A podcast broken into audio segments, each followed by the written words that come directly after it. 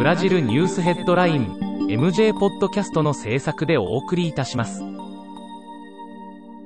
ブラジルニュースヘッドラインはブラジルの法事紙日経新聞の配信記事を音声で伝えるニュース番組です。ブラジルの社会政治経済に関する記事の見出しのみを抜粋してお伝えします。8月13日のニュースです。8日、東京オリンピックが閉幕し、ブラジルは同国史上最多の21個のメダルを獲得しました。ブラジルは金メダル7個、銀メダル6個、銅メダル8個で全体順位が12位という好成績を収めました。関係者は男子サッカーの活躍や女子のメダル獲得数が史上最多であることなどを喜んでいます。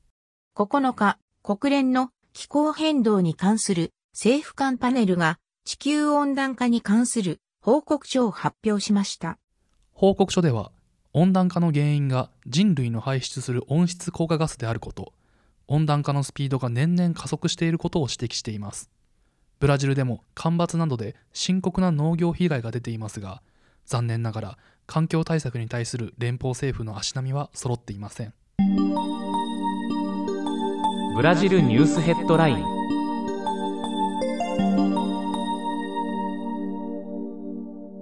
ブラガネット国防省に疑惑が相次いでいます。コロナ禍議会調査委員会の野党側委員に対するスパイ行為やコロナウイルス治療にクロロキンを推奨する動画を作成したことなどについてです。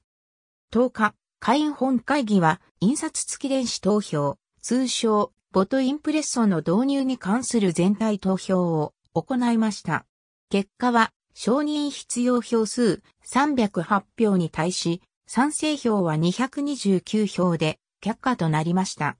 ボトインプレッソ法案は、現行の選挙体制に強い不信感を覚えるボルソナロ大統領が、その導入を強硬に訴えてきた法案です。法案導入がなされなければ、軍事クーデターを行う可能性を示唆するほどの熱の入れようでした。法案は却下されましたが、現地メディアでは依然、大統領の動向に対して注意を払っています。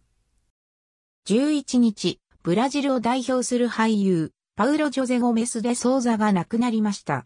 84歳でした。1967年にブラジルに進出し、アマゾナス州マナウス市で40年のテレビ製造の歴史を持つパナソニックが今年末でテレビ製造を停止すると発表しました。日経新聞サイトでは最新のブラジルニュースを平日毎日配信中。無料のメールマガジン、Twitter、Facebook、Instagram から更新情報をぜひお受け取りください。ブラジルニュースヘッドライン